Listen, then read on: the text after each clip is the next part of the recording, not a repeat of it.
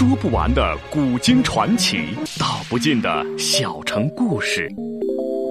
有声的阅读，无限的感动。小说联播。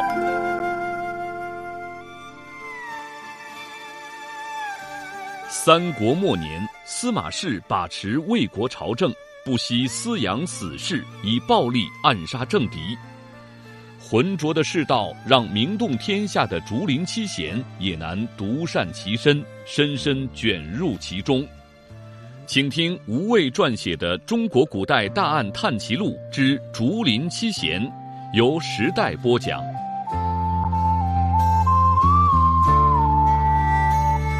怕是廷尉不会就此放弃追捕，你先不要露面，等风头过去，再设法逃出洛阳。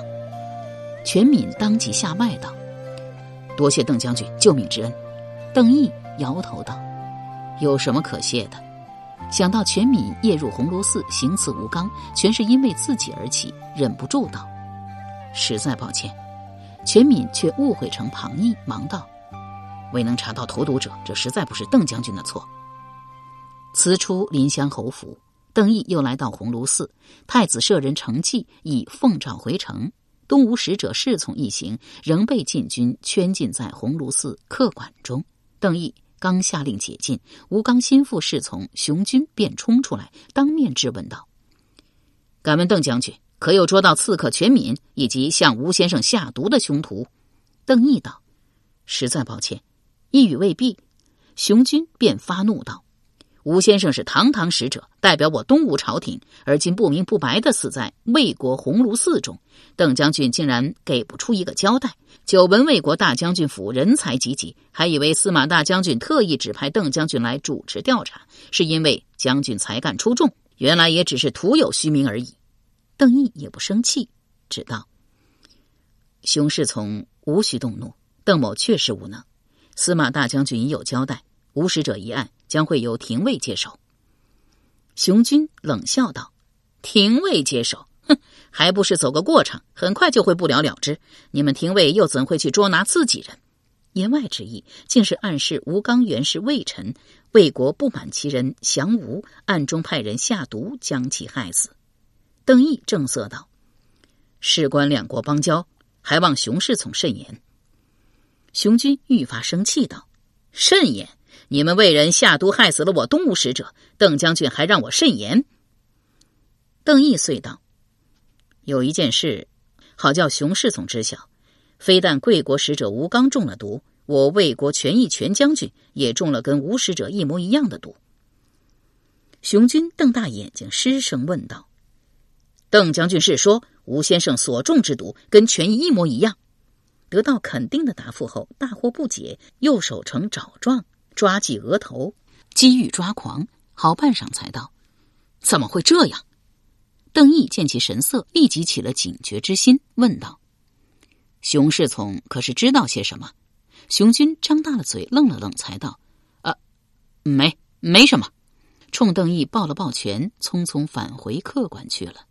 邓毅疑心更重，便寻到一名鸿胪寺小吏，打探仆役黄高的情况。这小吏尚不知道。黄高被人毒杀一事，答道：“黄高嘛，是浣衣房的仆役，负责浆洗之事。不过这两日好像都没有见到他。”邓毅心念一动，暗道：“杜太医说过，吴刚极可能是接触性中毒，毒药自皮肤渗入。黄高遭人毒杀，多半是因为知悉内情。他既负责浆洗事务，会不会是有人指使他把毒药涂在了吴刚内衣上呢？”又忙问那小吏道：“之前黄高可有负责浆洗东吴使者的衣服？”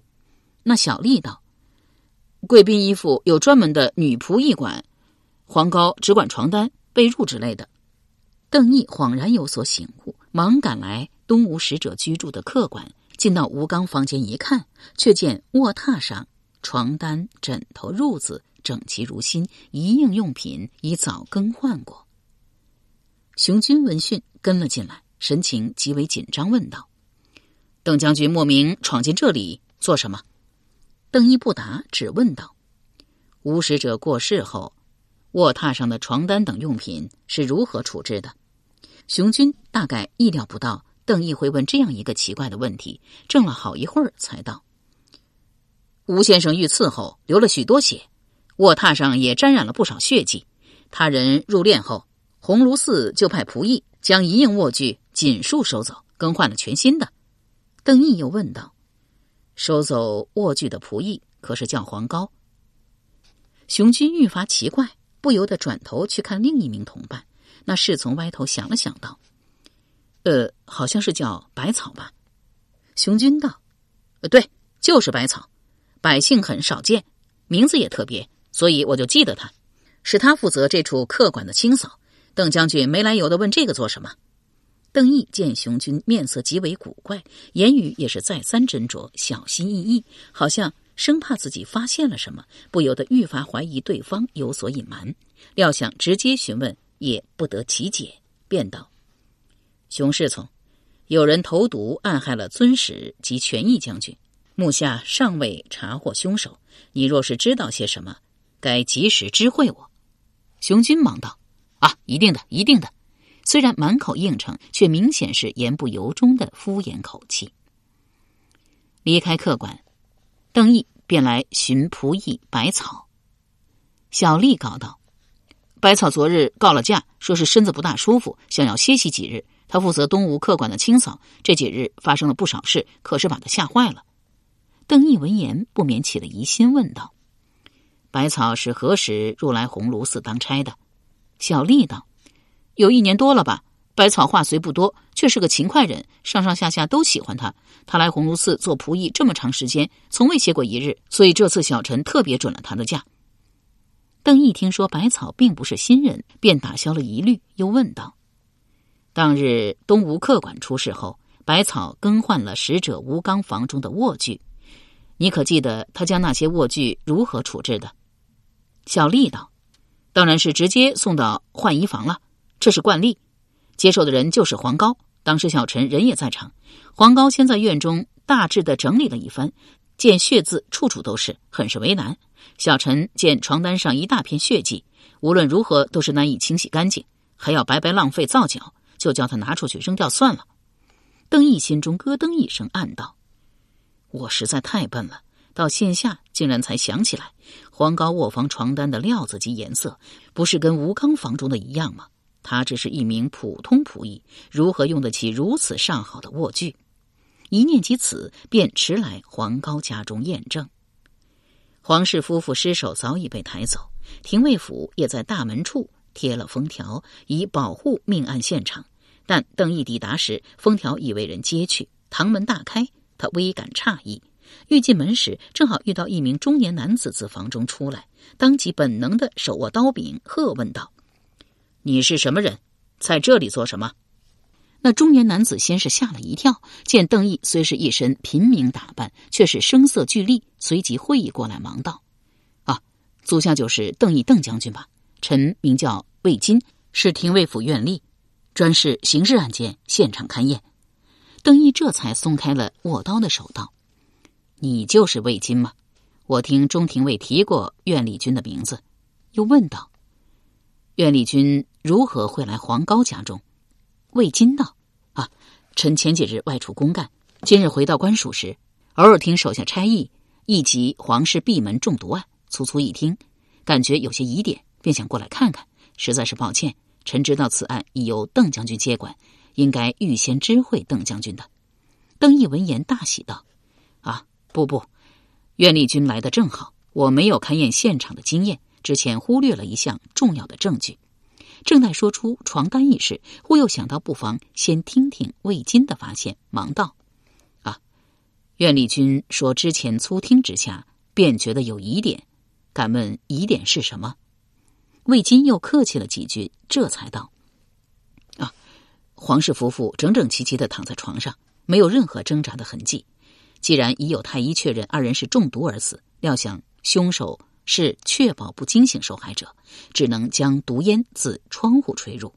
可窗子与卧榻各在两边，距离虽不算远，但要以烟杀人，那毒烟必然十分浓烈，毒性亦比凶猛。然案发后，最先进来的厅长。”及后来赶到的差役均没有闻到任何异味，以闭门而死的情形来论，实属异常。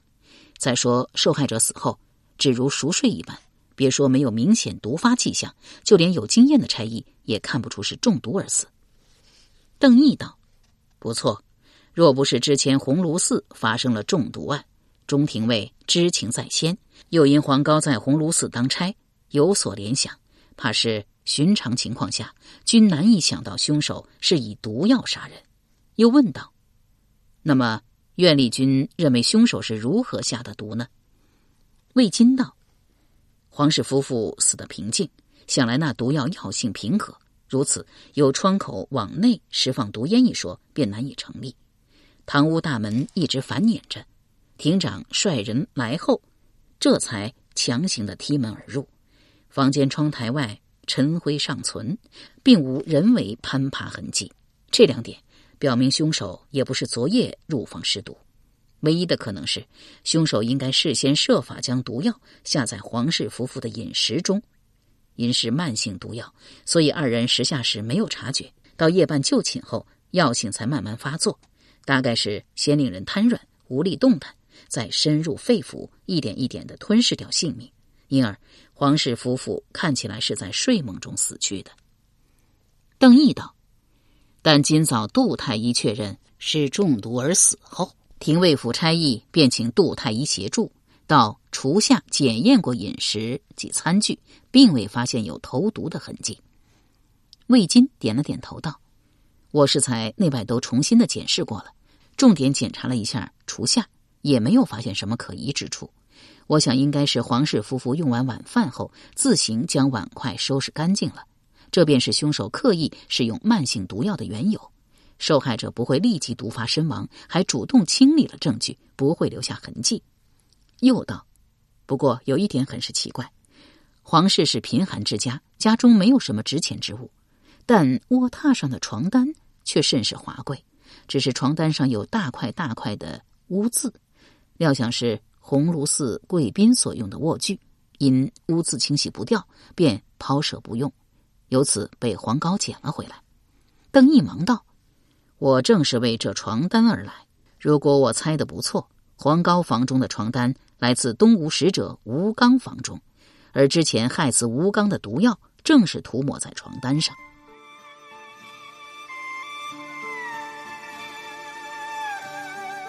由时代播讲的吴畏撰写的《中国古代大案探奇录·竹林七贤》正在播出。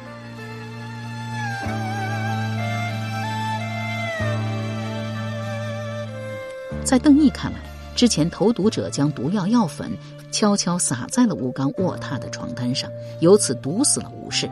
由于下毒手段极为罕见，吴刚又遭遇行刺，竟无人发现内中端倪。即便后来太医杜音确认吴刚身中剧毒，也没有人想到毒药竟是涂抹在卧具之上。甚至在杜音提醒邓毅，权益与吴刚虽中了同样的毒，中毒方式却不一样。前者可能是口服，后者则是接触性中毒后，邓毅也只以为是吴刚误触到了药粉，丝毫没有想过吴氏竟是睡在了毒药上。吴刚曾遭遇全敏行刺，后被侍从抬到了榻上，好方便施救，血迹已由此沾染到了卧具之上。七人死后，负责客馆打扫的仆役百草将卧具换掉，送去浆洗房，交给了另一名仆役黄高。负责浆洗事务的小丽见床单血渍实在太多，便命黄高丢掉。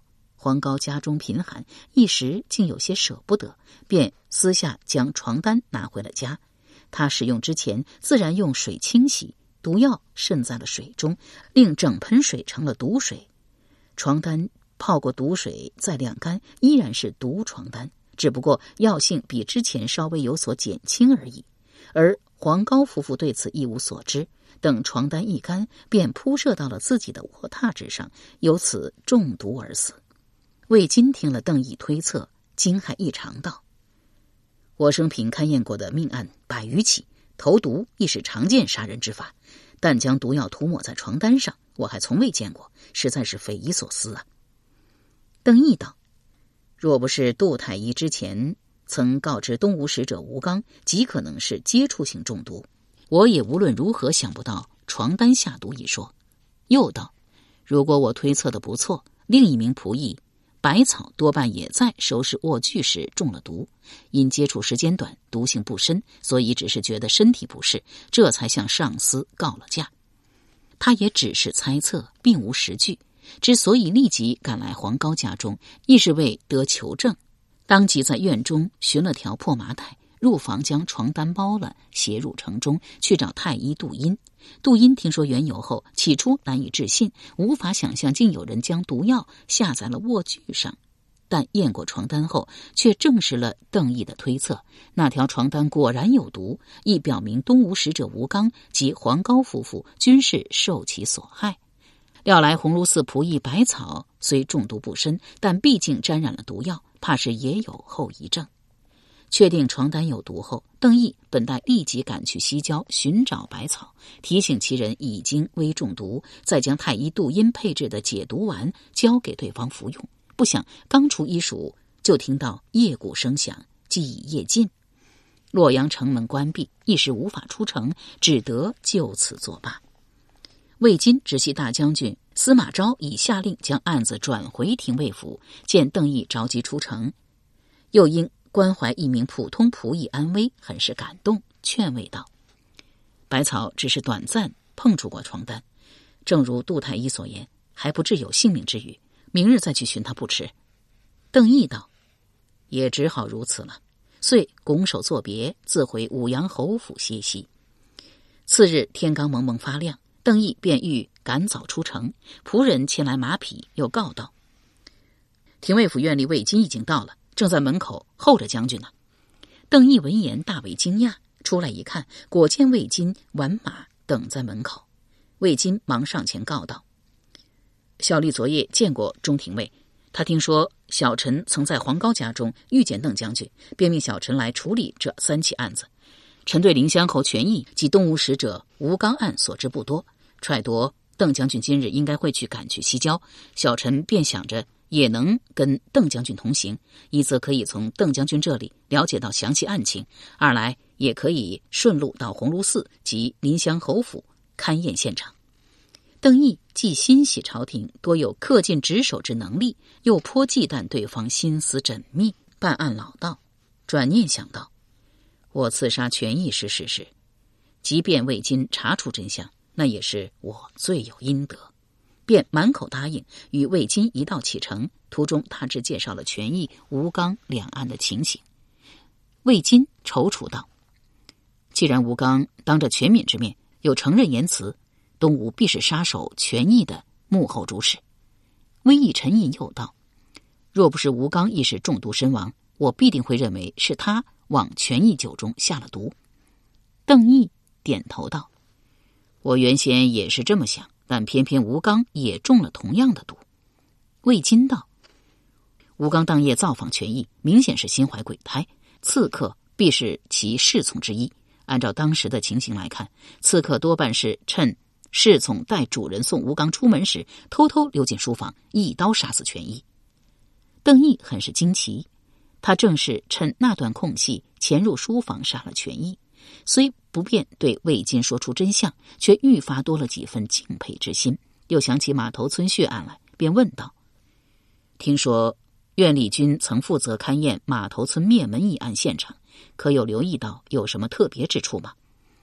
魏金明显的露出了惊异之色，却也没有多问邓毅何以突然提及旧案，只答道：“现场虽然血迹斑斑，但凶手手法干净利落，并未留下痕迹。”又叹道：“凶手如此残忍，将一户纯良百姓满门屠尽，我却一直未能找到追击凶手的线索，也是一件大大的憾事啊。”马头村里人都说马氏遭祸是受马家儿子马威牵连。魏金本待从马威入手，但调查时却没有查到马威这个人。马头村的人只知马威在城中给官府做事，但却不知具体去处。魏金一度怀疑马威是禁军中人，但多番查探之后，竟无人知晓马威其人，此案遂再度陷入绝境。魏金又道：“毫无疑问，马头村血案是因马威而起，但此人身份成谜，来去无踪，其亲眷满门遇害，他也未再出现，大为常理。想来其人亦早已遇害，此案怕是要成为永久的悬案了。马威是司马氏圈养的秘密杀手，身份见不得光，邓毅自然也不能透露给旁人。沉吟半晌，又问道：“以苑丽君之眼力经验，当真看不出任何蛛丝马迹吗？”魏金摇头道：“我只知当有两名凶手，均是武艺高强之辈，以刀为兵器，马氏上下均是一刀致命。实在忍不住好奇，问道：‘邓将军何以对此案如此关注？’邓毅道：‘啊，我也是最近才知道马头村命案。’”因以前去过那里，所以格外好奇。魏金呜了一声，遂不再追问。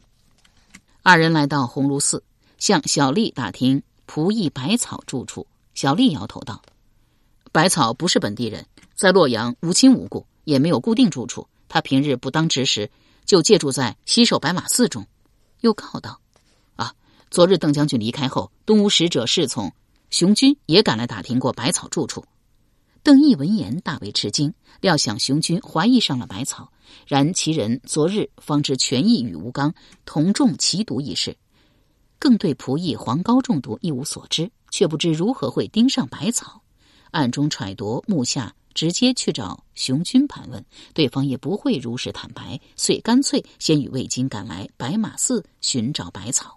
一名僧人告道：“昨日亦有人来寺中寻找百草。”他得讯后，匆匆赶出去见客，之后再未回来。邓毅踌躇道：“该不会是熊军那干人，以为是百草下毒，所以将他捉去拷问了？”魏金道：“百草是东吴客馆的仆役，曾近身服侍过东吴使者。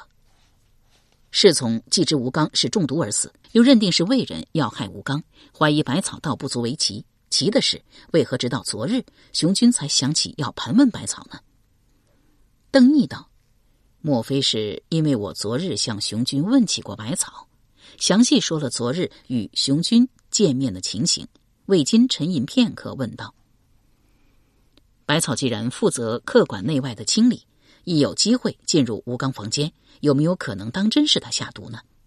邓毅摇头道：“我也有考虑过这种可能性，只是。”杜太医说，那种毒药十分罕见，且难以配置。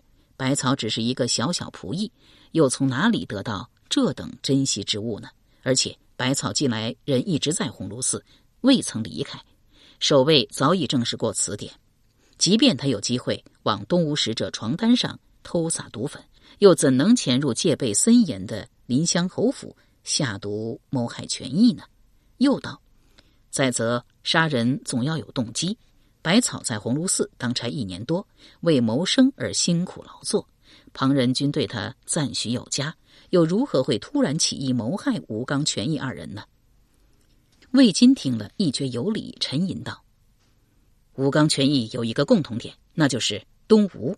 吴刚是东吴使者，权益原是吴人，就算在魏国出事，也改变不了他东吴降将的身份。投毒者一定是跟东吴有不解深仇的人。”邓毅道：“如此推算的话，投毒者很可能是在平定诸葛诞之乱时阵亡将士的家眷。吴刚原是诸葛诞长史，而权益也是受命增援诸葛诞而赶赴淮南，与我大魏军队交战多时，被钟会用计诱降，则是后来之事。”魏金极认同邓毅的推测，二人颇为担心东吴使者一行会对仆役百草不利，忙赶回鸿胪寺。入东吴客栈，寻到熊军，邓毅径直问道：“百草人在哪里？”熊军先是一怔，随即冷冷反问道：“百草不是鸿胪寺仆役吗？邓将军何以会来问我要人？”邓毅道：“明人不做暗事，我已知熊侍从昨日打听过百草住处，还寻去了白马寺。目下百草人不见了，熊侍从极可能是最后一个见到他的人。我当然首先要来找你。”熊军又怔了一怔，转头看了同伴一眼，这才迟疑的答道：“不错，昨日邓将军问起过百草，我等忽然对他有所怀疑，所以去了白马寺找他，但却未曾见到人。”邓毅见对方言辞闪烁，似是大有隐情，愈发起疑，正色道：“百草是我大魏子民。熊世从如果怀疑他与无使者中毒一案有关，明言告知鸿胪寺官员便是。目下廷尉已指定院吏魏金专门负责此案，这位就是魏院吏，他是廷尉府最有经验的官吏，一定会查明真相，给诸位一个交代。熊世从又何须滥用私刑？这就请将百草交出来吧。熊军又看了魏金一眼，也不打招呼，随即板起脸道。魏国迄今未能查到下毒谋害吴先生的凶手，就连刺客全敏也在邓将军监管下逃走。吴先生死不瞑目。由时代播讲的吴畏系列小说《竹林七贤》，今天就播送到这里，请明天继续收听。